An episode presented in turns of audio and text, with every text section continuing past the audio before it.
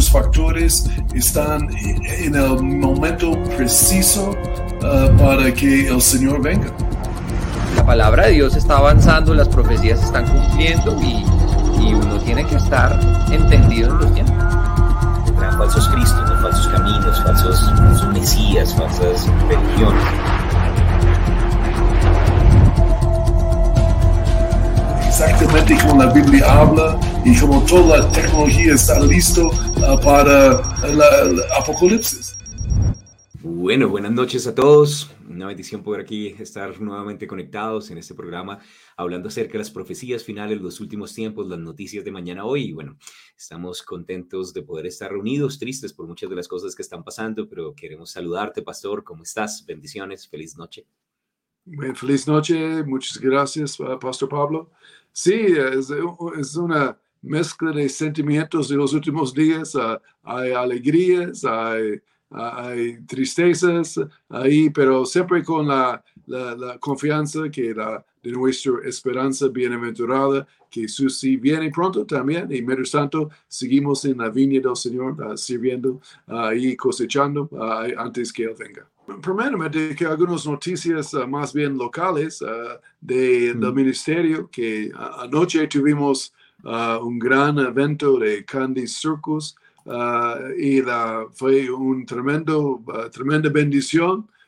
Y si no sabes qué es Candy Circus, es un evento de drama para los niños, de actividades, de dulces, de perro caliente, la, y um, para el barrio, para por el sector de la ciudad y ha pegado muy, muy bien ese evento. La gente ha respondido de la comunidad. tuvimos, eh, si no estoy mal, ah, yo no estaba, pero Pastor Pablo estaba presencialmente, uh, mil personas más o menos en cada ah, función ahí como un gran total de dos mil personas, niños mayormente, ¿no? y, la, y un buen grupo de dos a trescientos niños que sabemos que recibieron a Cristo Ah, también anoche. Entonces, uh, una tremenda cosecha, tremendo éxito. Y Pastor Pablo, me gustaría escuchar un reporte de un testigo ocular ahí. Sí, pues como estás diciendo, más de dos mil personas vinieron, eh, la mayoría niños, pero también habían algunos adultos, algunos papás. ¿Cierto? Y creemos que los niños, eh, de ellos es el reino de los cielos. Entonces hubo, eh, pudimos capitalizar también este día, por así decirlo. De hecho, algunas personas dijo, ¿ustedes están celebrando Halloween? No, nosotros de hecho no celebramos Halloween, celebramos es que el Señor Jesús es Rey de Reyes todos los días, ¿cierto? Él dijo que fuéramos luz del mundo y no dijo sean luz del mundo excepto el 31 de octubre y que nos daba todo el poder y toda la autoridad y que fuéramos a predicar, pero no dijo excepto el 31 de octubre. Todos los días son del Señor, el diablo es un falsificador, a veces de pronto la gente no entiende que el 31 de octubre fueron clavadas las 95 tesis para volver otra vez a la verdad, celebramos el mes de la Biblia, el día de la Biblia. Y tuvimos una oportunidad para bendecir a todos esos niños y más de tal vez 300 niños pasaron a, recibir a Jesús como Señor y Salvador, incluyendo también algunos padres que, que, por primera vez pues venían a una iglesia. Tuvimos la oportunidad también de una fundación de, de Suacha, donde hay más de 150 niños, no todos pudieron venir, pero por lo menos unos 40 eh, vinieron en un bus, más de 40 vinieron en, un bus y dijeron es la primera vez que estábamos en una presentación, había una obra de teatro donde se representaba a través de, de vikingos eh, a unas personas malas como siguiendo al enemigo y de pronto unos buenos y, que habían recibido la palabra y a través de eso como hubo un impacto y fueron cambiando y se volvieron los malos buenos y bueno, era una forma de presentar el Evangelio con una obra de teatro para, para los chiquitos, hubo circo hubo juegos, hubo eh, malabares eh, y perros calientes, dulces y bueno, muchas cosas solamente para dedicar un día eh, de meses de trabajo, un día para poder impactar a este sector de la comunidad y a muchos pequeñitos y realmente fue un esfuerzo increíble de parte de todos ellos y de todo el grupo de ayudas y felicitaciones y bueno, más o menos eso fue lo que hicimos, pastor, fue un muy bonito. Ah, excelente. Ah, eso nos, nos alegra y la, para ver la buena cosecha, un buen equipo, uh, trabajaron muy duro ahí por varios días. Antes iba al grupo artístico por meses practicando, ensayando y, y, todos hicieron muy buen labor y estamos muy contentos con el Ministerio de Ayudas, el Ministerio Artístico, la, y todos trabajando juntos y en Misión Colombia uh, por este evento y, gracias a todos uh, y regocijamos con esa gran cosecha. y seguramente el otro año hacemos lo mismo. Eh, me gustó que Pastor Pablo dijo también que todos los días pertenecen al Señor. El diablo no es el dueño del 31 de octubre, el Señor es el dueño de esta fecha. Eh, lo tomamos y no estamos celebrando la Halloween, estamos ahí, los niños disfrazan de cosas bonitas y ah, no cosas feas o diabólicas, y disfruten, escuchen el Evangelio y canten y, reciben el mensaje y comen sus dulces, y, un tiempo de, celebración. entonces, esa fue la idea. Y, también, Pastor Pablo, otras noticias hoy, hoy mismo de las elecciones allí en Colombia. y, la, y yo eh, escuché que buenas cosas que pasaron hoy. y, y yo creo como cristianos necesitamos seguir orando por los ganadores, ¿no? A los que ganan. Ahí a veces la, iglesia tiene la tendencia, oramos mucho ah, antes de la elección, pero después no oramos mucho, ya más como ya, ya terminó. Ahí y creo es importante que la iglesia seguimos orando por los que están en eminencia, a los que están ah, en esos puestos ahí para seguir apoyándoles, a eh, que ellos siguen bien y protegidos y no caen las, las tentaciones del poder, etcétera, etcétera. Entonces seguimos orando por ellos, pero uh, ¿qué, ¿qué, viste, uh, Pastor Pablo, hoy en las elecciones? Bueno, pues de hecho creo que hubo un rechazo más o menos eh, en cuanto a los gobiernos que han estado levantándose a través de Sudamérica y eh, creo que la gente está cansada, pues, se han pronunciado a través de las urnas y Creemos al final que realmente no es de pronto, no sé, en Estados Unidos la Casa Blanca, en nuestro país la Casa Nariño, en otros países como la llamen, la Casa Rosada lo que sea, no es allí donde se resuelven todas las cosas, sino desde la casa de Dios. Entonces valoramos las oraciones de cada persona, sabiendo que la autoridad ha estado dada a la iglesia y oramos para que ellos que tienen una carne pues puedan tomar las mejores decisiones, pero pues pareciera que, que no hubo una continuidad con las cosas que estaban que estaban antes eh, pronosticadas y bueno, creo que la gente quiere ver un, verdadero cambio en medio de, nuestra sociedad. Mm. Sí, señor, eh, 100%. Y bueno, pues Pablo, que uh, comenzamos con una reflexión, una prédica, una idea que tenemos aquí para esta noche. creo que es muy apropiado por estos días. E, e, este enlace con la idea de la guerra en Israel, la guerra en Ucrania y, muchas otras guerras que, guerras que están sucediendo hoy en día en el mundo. Uh, y pero queremos hablar en el punto, punto de vista bíblica, uh, bíblico de uh, que se quiere guerra un poquito, porque a veces cristianos uh, dicen, ah, todo, todas las guerras, todo es, del diablo, es, del hombre caído y que no, no deben suceder, que hemos paz y, y no, ninguna guerra es justificada. y Ah, pero, ¿qué dice la Biblia en esa parte que es bueno que vemos? Y vemos y inclinamos a nuestra prudencia, a Él, apoyamos en su prudencia, no nuestra, en esta idea, ah, pero veremos algunas ideas bíblicas Ah, pero primeramente sabemos que guerras y rumores de guerras van a suceder en los últimos días. Es profetizado por el Señor Jesús en Mateo 24, en, en otras partes también el sermón uh, de la Monte de los Olivos, de la profecía bíblica. Él, dijo que tendrá guerras y rumores, rumores de guerras. Entonces van a suceder, es una parte de los últimos días y preparando para que va a venir. Ah, pero ah, la, idea para, yo, doy la introducción aquí para esa, esa parte, uh, que la, vamos a ver que hay nueve guerras por venir que van a venir, que la Biblia habla. Ahora, yo sé que tal vez uno o dos de esos son abiertos para discusión, podemos tener otros puntos de vista, pero digamos, más o menos nueve guerras vienen ahí profetizado por la Biblia.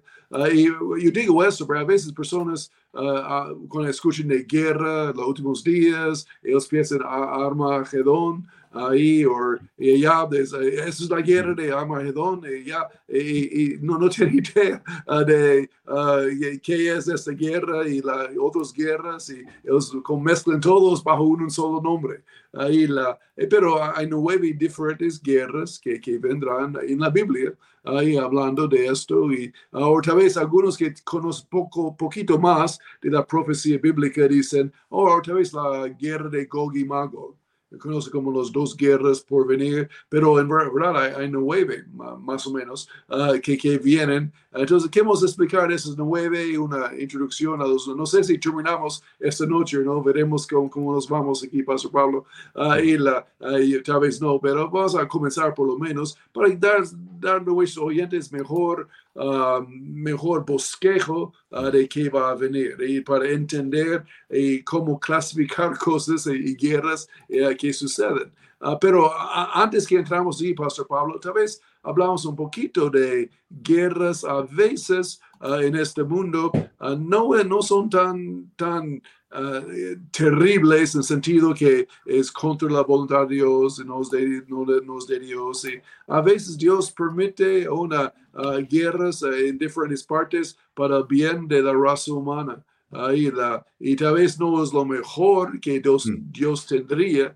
para la raza humana, pero bajo las circunstancias en esta dispensación de hombres violentos, hombres sangrientos, hombres naturales, el diablo, la carne, egoísmos, avaricia, luchas de poder, etcétera, etcétera, que hay en este mundo. A veces eh, una guerra son necesarias para traer el resultado de paz, o, uh, fronteras seguras uh, que eh, un país puede seguir predicando el, Evangelio y que hay un ambiente propicio para la predicación del Evangelio. Uh, porque obviamente durante la guerra no, no es el ambiente propicio, pero después puede traer paz.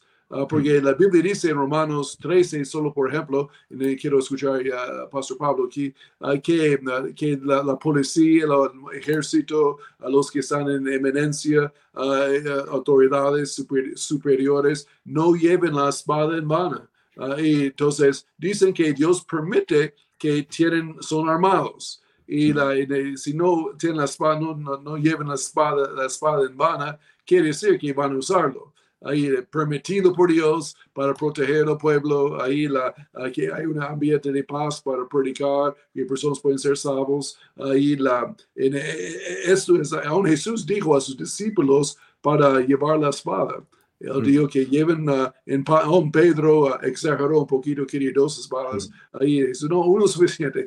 Ahí la, uh, pero sí, Jesús eh, dijo una espada por lo menos para, eh, eso es como una pistola hoy en día sería en la idea, ahí para protección, ¿no? básicamente para su casa, para sus bienes, sus cosas, ahí la, su familia mayormente. Entonces, um, Pastor Pablo, hay guerras que serían justificadas hoy en día.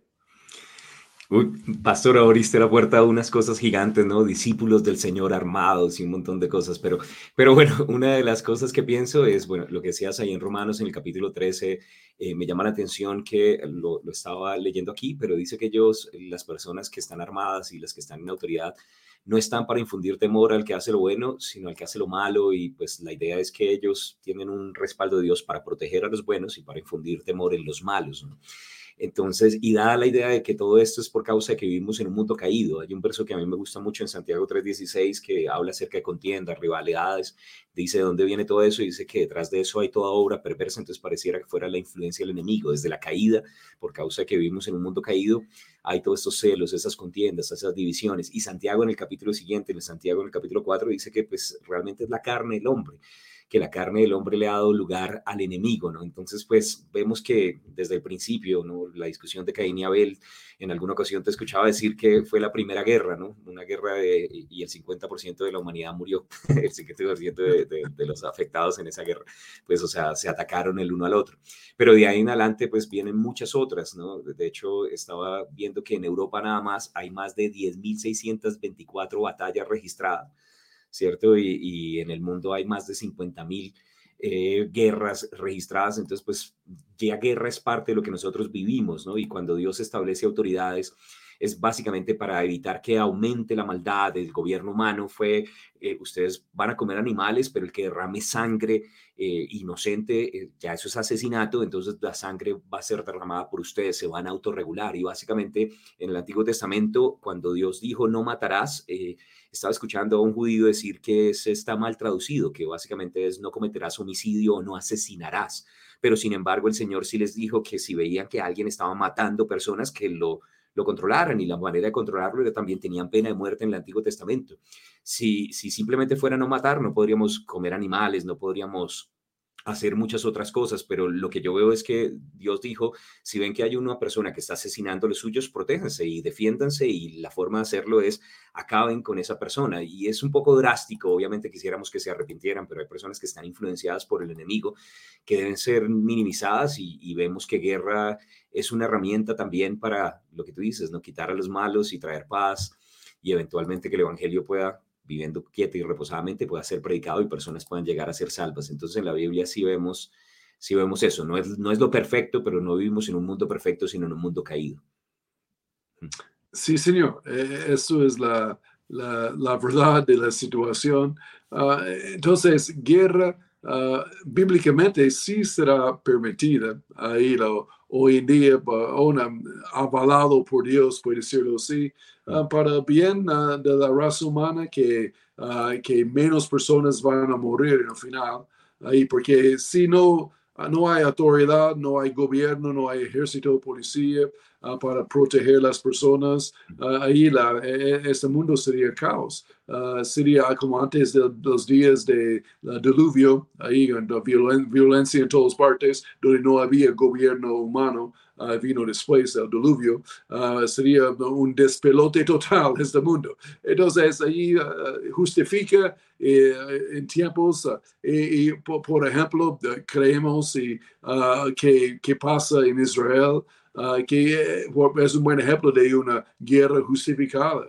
Ahí la, porque no pueden dejar a gente que quiere matarle ahí en su país, ahí para, uh, para uh, tener que hacer algo, tiene que, que ellos se rinden o ellos son eliminados, ¿no? Y la, o van a matar mucho más gente y la, en, obviamente no, no, no, pueden permitir eso uh, para bien del pueblo una, y más adelante para que haya un ambiente de paz y, y Cristo puede ser predicado otra vez, es al final de todo. E, entonces, um, uh, ¿qué va a pasar? ¿Qué está pasando? Uh, yo creo eh, sería justificado porque obviamente Israel no atacó a nadie, ellos fueron atacados y simplemente tienen que devolver la, la, pelota ahí más o menos uh, para protec protección. En, en, en, en, los últimos 20 años ellos no lo han hecho y han sufrido mucho por esto. Pues, ¿qué, qué, entonces yo creo que uh, van a ganar también y van a, a, eliminar a los terroristas básicamente.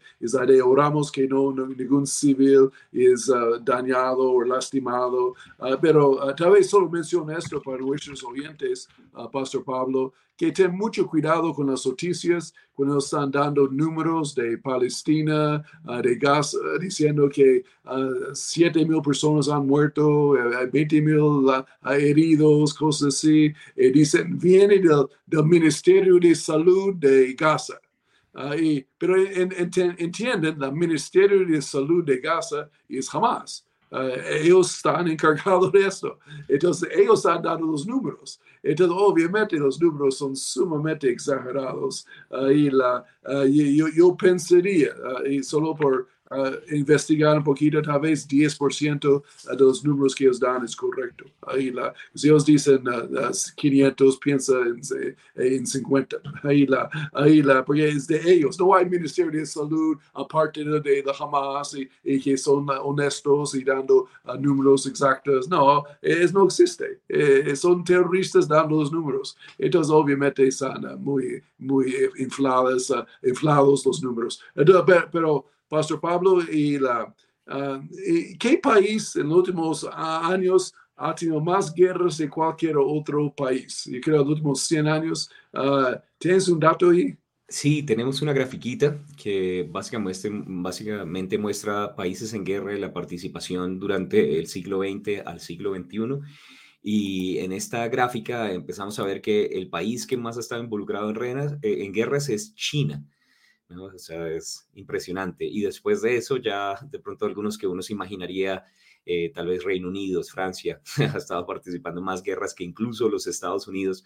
Y bueno, y después viene la Unión Soviética y ya muchos otros países pues, que están Pero hay varios también más adelante en la lista donde habla acerca de, de países del Medio Oriente, ¿no? Pues ahí abajo aparece también de últimas Turquía, que justamente Israel quitó, ya había sacado algunos de sus diplomáticos y ahorita quitó la embajada de Turquía y parece ser que va a estar involucrada probablemente en este conflicto. Pero bueno, una tablita interesante. Sí, señor. E, entonces, nueve guerras ah, por venir, uh, Pastor Pablo.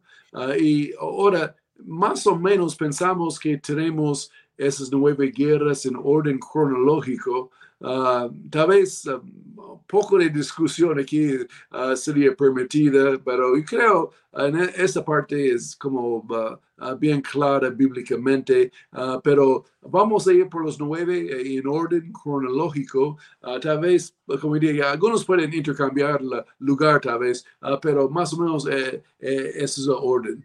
Uh, y uh, otra cosa que quieres decir antes que entramos en, este tema, uh, Pastor Pablo. No, de hecho, pues para aprovechar el tiempo, eh, podemos entrar inmediatamente y mencionar de pronto cuáles son esas, esas guerras que vienen. ¿Y la primera guerra, Pastor Pablo? La primera guerra es la que estuvimos hablando la semana pasada un poco, la guerra del Salmo 83, que algunas personas creían que fue cumplida en el 67, pero que no vemos el resultado final de, cómo pueblos alrededor recibieron a través de esto la revelación de que Dios, el Altísimo, es el Dios de los hebreos y que al mismo tiempo eh, pudieran quedarse con los territorios alrededor. Entonces creemos que esta es la siguiente guerra o que es la primera guerra que va a desencadenar también todos los eventos del final, el sal, la guerra del Salmo 83. Sí, señor. Y ah, es posible, uh, Pastor Pablo, que uh, aún en este momento estamos mirando Salmos 83 yendo por etapas, ¿no?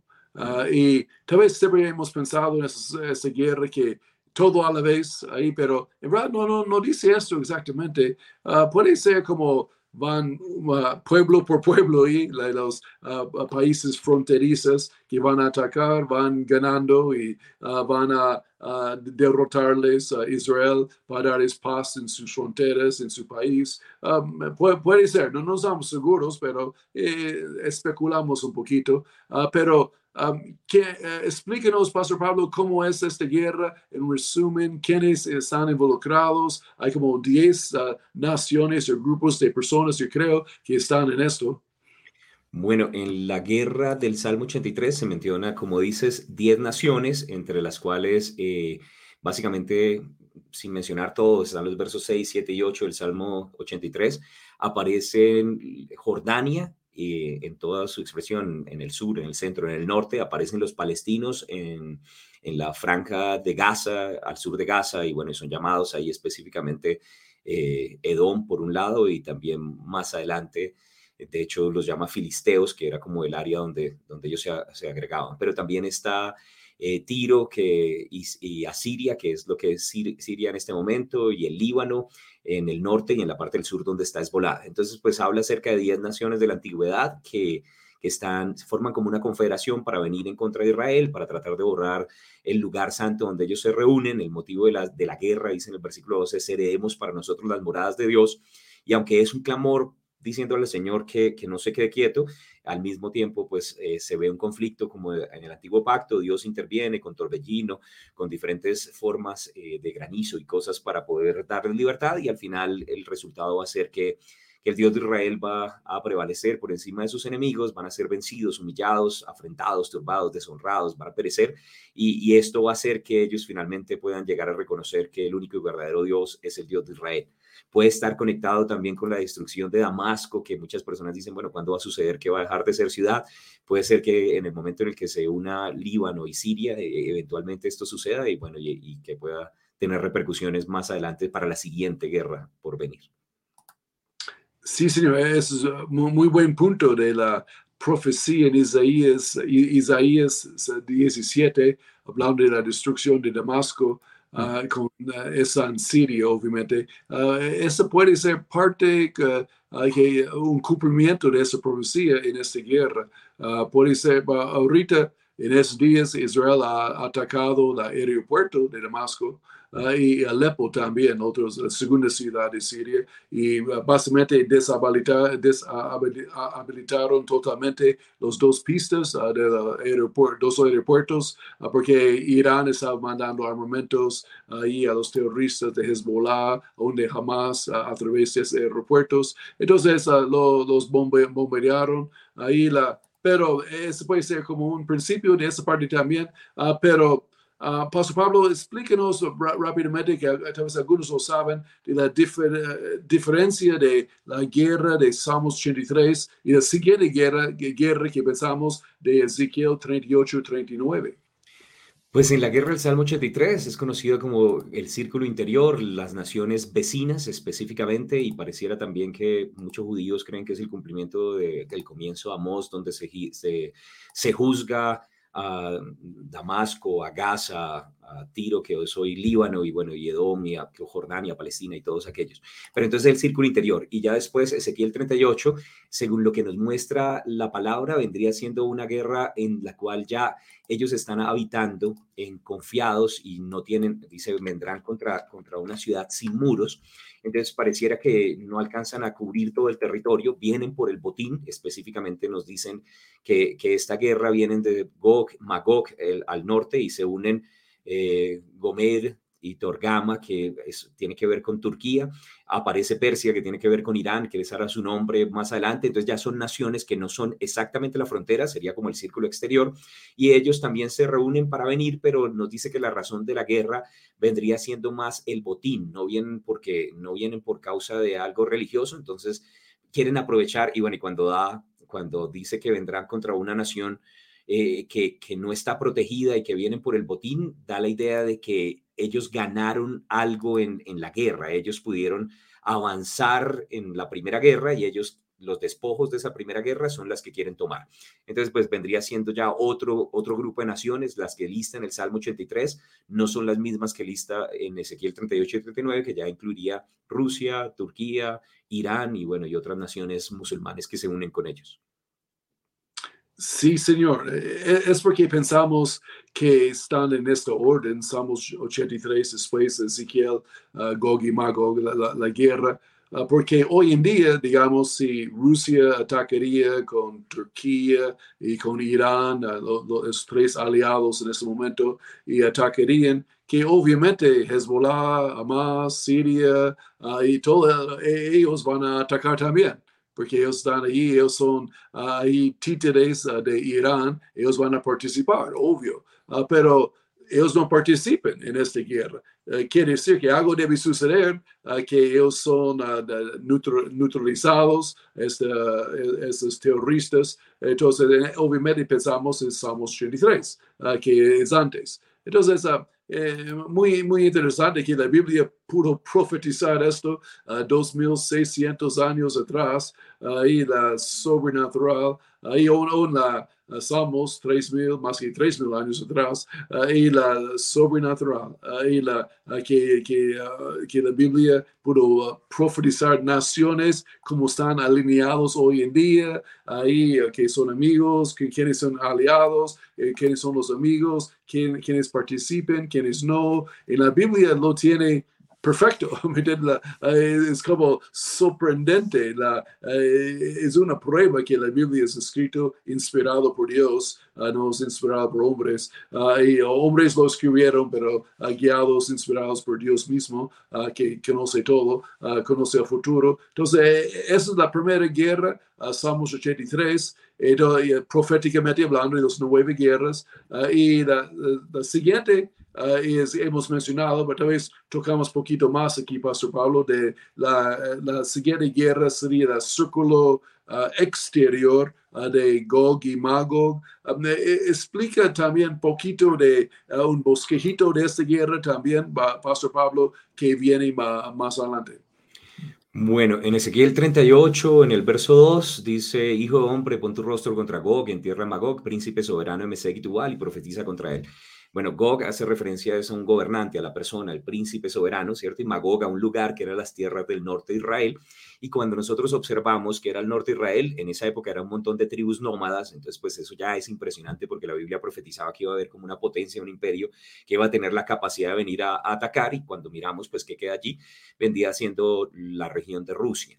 Más adelante sigue describiendo otro, otro grupo de personas, entonces como estábamos mencionando, en el verso 6 habla de Gomer, de Togarma, y, esto vendría siendo como las cuatro secciones en las que estaba dividida la Turquía antigua, después menciona en el verso 5 a Persia, que es Irán, y sigue mencionando otro grupo de naciones que básicamente cuando miramos todas ellas están Afganistán, incluso puede estar vinculada a Pakistán, Etiopía, eh, aparece Egipto, Arabia Saudita, Líbano, entonces son varias naciones. ¿A quienes atacan? En el versículo 8, Ezequiel 38, 8, dice que, que son aquellos que fueron recogidos de entre muchos pueblos en los montes de Israel. Entonces la nación de Israel, Ezequiel 37 hablaba acerca de los huesos secos que vinieron, vivieron, que es otra vez después de secos, de esos huesos en los campamentos de concentración, Dios volvió a formar una, una, una, una nación. Entonces básicamente Ezequiel 37 vendría siendo el restablecimiento de la nación de Israel y en Ezequiel 38 dice en el verso 8 que son los que fueron recogidos de varios, de varios pueblos, sacados de las naciones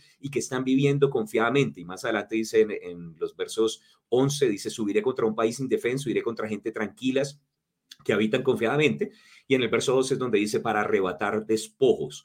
Ahora, hay un par de datos también interesantes en cuanto a esta guerra, que es que en el versículo 12 nos dice eh, que, el motivo son el botín, los despojos, despojos de guerra, pero también podría ser el petróleo, el gas, los cultivos en una, en una región donde el alimento escasea. Entonces, muchas de esas, los diamantes que ellos producen, muchas de estas cosas podrían ser la razón. Y también nos dice que va a ser en una época de un terremoto, en el versículo 19, ¿cierto? Va a haber un gran temblor y en el capítulo 39 la guerra todavía está siendo descrita y nos dice que parte de lo que sucedió en la guerra parece ser un ataque nuclear porque desde el versículo 9, Ezequiel 39, 9, empieza a dar la descripción de cómo se va a tratar. Dice que van a quemar las armas, escudos, paveses durante siete años. Ahora, esa, esa noción de los siete años hace pensar que tal vez sea antes o al comienzo de la gran tribulación y que tal vez o nosotros empezamos a ver a las naciones organizadas o tal vez no alcancemos a verlo, eh, solo vemos las naciones o, tal vez el conflicto va a estar antes de la, de la retirada de la iglesia. Bueno, no sé qué más. No, no, eh, excelente. Ah, y tal vez una cosa como tal vez a nosotros los cristianos olvidamos también de estas ah, dos guerras, y que los dos profetizan que Israel, Israel existe como una nación. Mm. Ah, y otra vez, necesitamos recordar que uh, Israel no era nación por dos mil años, uh, casi uh, dos mil años, y fueron en años 70 los romanos lo, lo tomaron y, y, fueron destruidos y esparcidos en todo el mundo. y, la, y, entonces es sobrenatural que Israel existe. Y profetiza la Biblia, entonces sabemos desde los últimos, los últimos días cuando la nación de Israel sí existe. Entonces dos profecías de, esas guerras profetiza también que Israel es, Israel es una nación otra vez. Y, necesitamos siempre recordarnos que eso es sobrenatural, Dios mío. Mm. pero para no extendernos tan mucho más en esa parte, Pastor Pablo, ¿por qué no vamos a, a través, alcanzamos a, ir a 4 o 5 esta noche y más otros 4 o 5 en 8 días? Ah, pero, ¿qué sería la tercera guerra de los nueve guerras por venir? en los últimos días? Bueno, ya esto vendría siendo en Apocalipsis en el capítulo 6, que tiene que ver con la gran tribulación. Apocalipsis 4, la iglesia ha subido, ¿cierto? Sube acá a la puerta abierta y empieza a narrar cosas desde el cielo. Pero en Apocalipsis 6 se abren los sellos y hablando acerca de esos sellos, pues el primero es la manifestación del anticristo montado en un caballo blanco, pero cuando nosotros vemos el segundo sello, Apocalipsis 6, verso 3, y el versículo 4 habla acerca de un caballo rojizo y el que lo montaba le fue dado poder para quitar la paz de la tierra y hacer que se mataran unos a otros y se le dio una espada muy grande.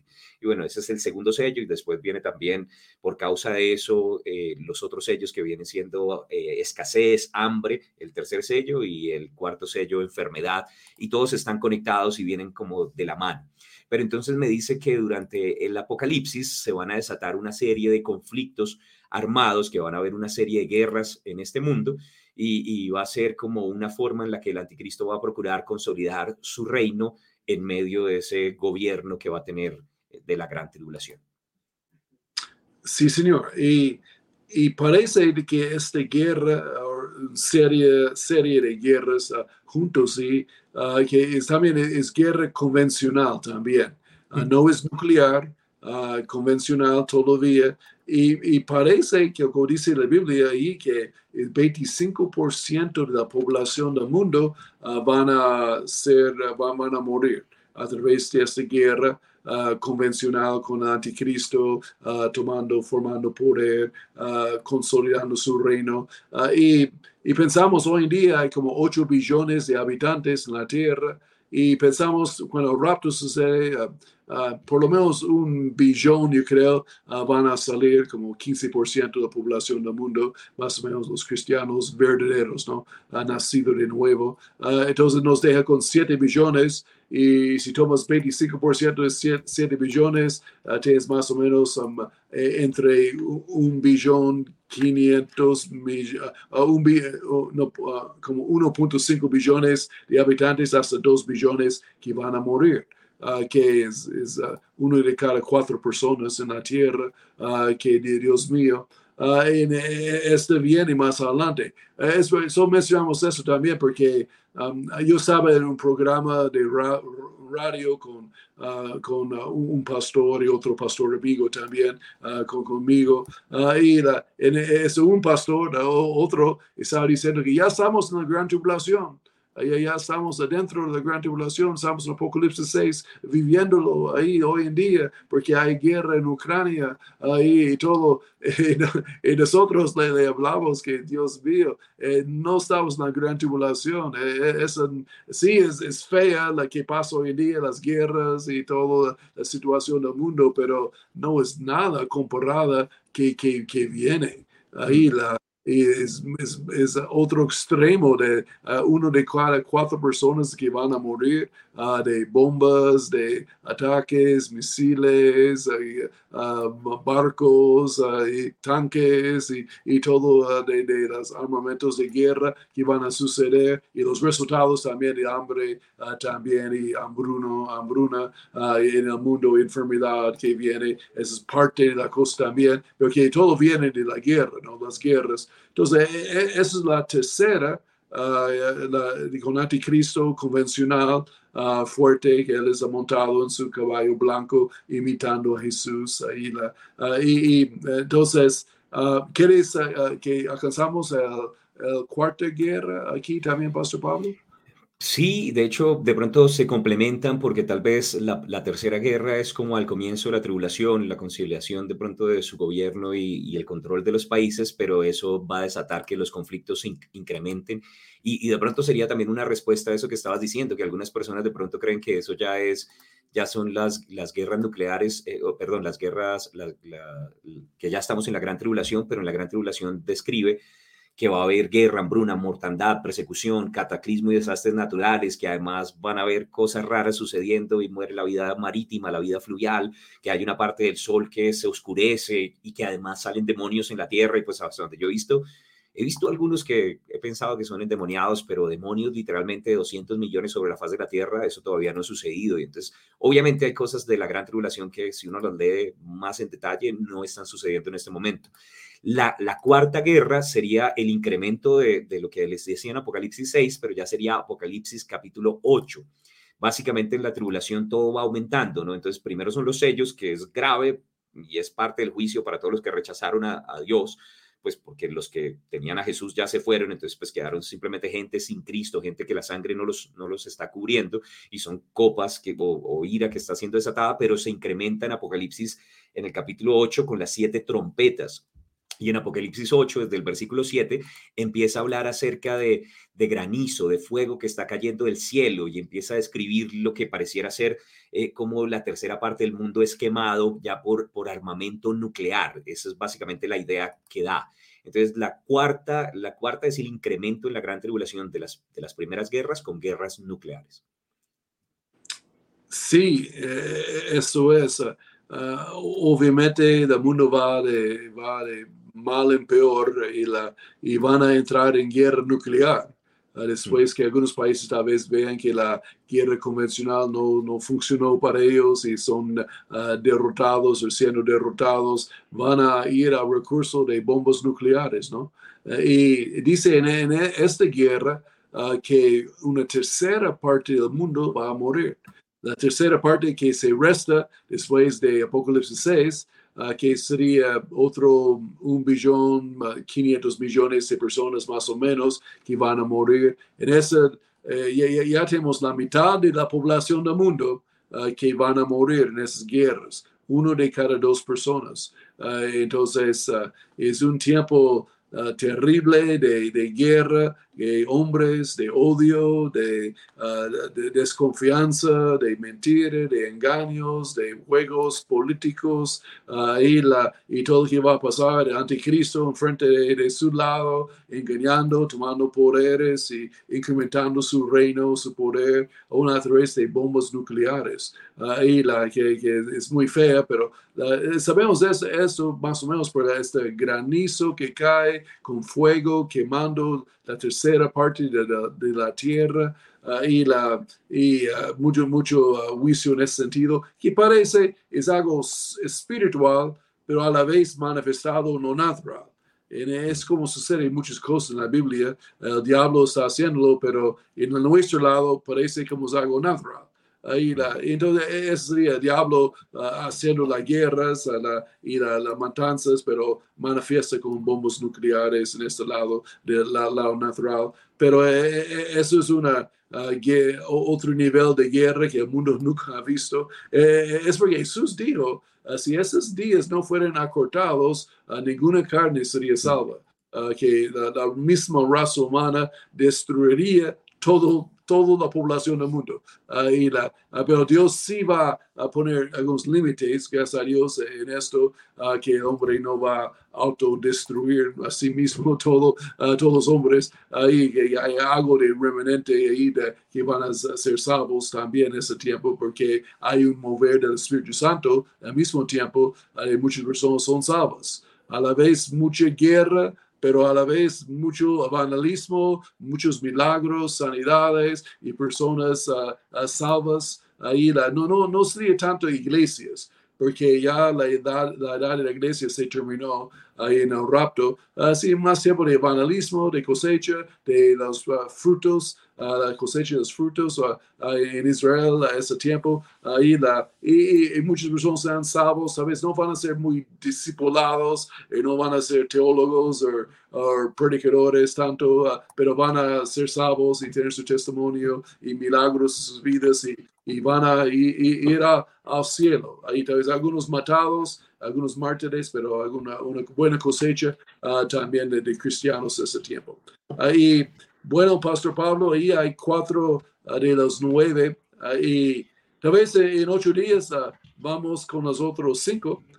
pero yo creo que es importante que el cristiano por lo menos tiene un bosquejo general de qué va a pasar en el futuro y no, no piense de cualquier guerra, eso me sucede siempre, una guerra, algo sucede con Israel, personas llaman y preguntan, ¿eso es Armagedón?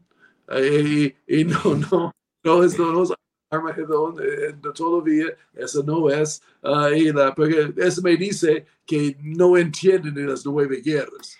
Ellos solo bueno. piensan en una sola, eh, bueno. que los nueve uh, caben en eso uno solo. Uh, pero queremos dar un poco más de luz y entendimiento.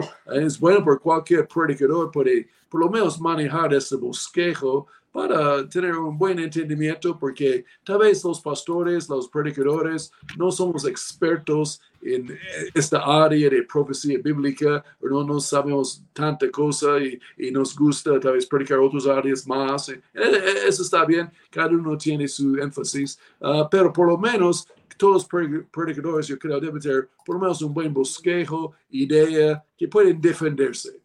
Uh, si mm. alguien le pregunta y tiene la respuesta correcta por personas en esta área y que no, no somos ignorantes, uh, pero somos entendidos en cuál sea la voluntad de Dios. Bueno, un par de cosas, Pastor. Yo sé que ya nuestro tiempo pasó, pero eh, también la gente tenía aquí algunos comentarios interesantes o, preguntas. Una es, ¿cómo puedo saber que estas naciones en Salmo 83 o Ezequiel 38 son las que ustedes dicen equivalentes a las modernas? Pues hay diccionarios bíblicos donde uno puede hacer los paralelos y mapas antiguos donde uno simplemente observa cuáles eran los nombres que se daban y eso le puede ayudar. Eh, Daniel Bautista pregunta que si el tratado de paz con el anticristo no será cuando Israel estará desarmado. Eh, es bastante probable que sea al revés, es cuando los enemigos de Israel estén desarmados y cuando ellos ya obviamente los hayan minimizado, entonces ahí es donde se da por fuerza ese tratado de paz, porque la guerra es la que trae la paz, ¿no? Cuando son quitados los enemigos, pues hay una paz y bueno, ya para que, para que no siga ampliándose ese, ese conflicto. Y por último, eh, no sé cuál era la otra. Tal vez un comentario y Pastor Pablo de este punto, solo que una cosa que necesitamos entender bien, yo creo, cuando viene a profecía bíblica, que la, profecía va eh, desarrollándose, va eh, envolviendo y revelándose muchas veces mientras sucede. Ah, cuando cosas suceden, ya entendemos mucho mejor cómo es. Ahí la, exactamente como el, pacto de paz con Israel va a funcionar y cómo sería. Ah, no, no estamos tan seguros los detalles, ¿no? Pero cuando va a suceder, ya todos van a decir, ah, eso es, ¿cómo es? Y ya, ya entendemos. Y la, en, eso sucede siempre con la, profecía bíblica, cuando vas envolviéndose o o abriéndose y revelándose, ya, ya oh, eso es como va a suceder. Ahora entiendo, porque hay muchas cosas como hoy en día tenemos muchísimo mejor que hace cinco años o hace diez años ahí la, en esta área y seguramente en otros cinco o diez años ah, vamos a entender muchas cosas que no entendemos hoy en día, ahí la, mm. ah, porque va revelándose mientras sucede. Uh, también por nosotros. Pero, todo, bueno, entonces sigue Pablo. Y lo último era, eh, también preguntaban que si sabemos cuál es el anticristo, si ya se perfila, tenemos candidatos, hemos hablado de eso en otros programas, de pronto más adelante lo volvemos a tocar. Eh, por ahí alguien mencionaba también a, al yerno de Trombes y básicamente pues sí ha sido un, un candidato, pues se le ha buscado la paz también en medio de estos tres pueblos. Y lo último es que qué número sería la batalla del Armagedón. Entonces, pues no se pierdan el próximo programa. Eh, pues igual les adelanto, es la penúltima, ¿cierto? Antes de ya la del final del milenio. Pero, pero bueno, ya más adelante hablaremos también de todas esas guerras. Ahora, el propósito es que podamos compartir, predicar, que nos llevamos la mayor cantidad de gente al cielo. Entonces, compartan, prediquen el Evangelio y firmes hasta que suene la trompeta. Maranata. Pastor. Maranata.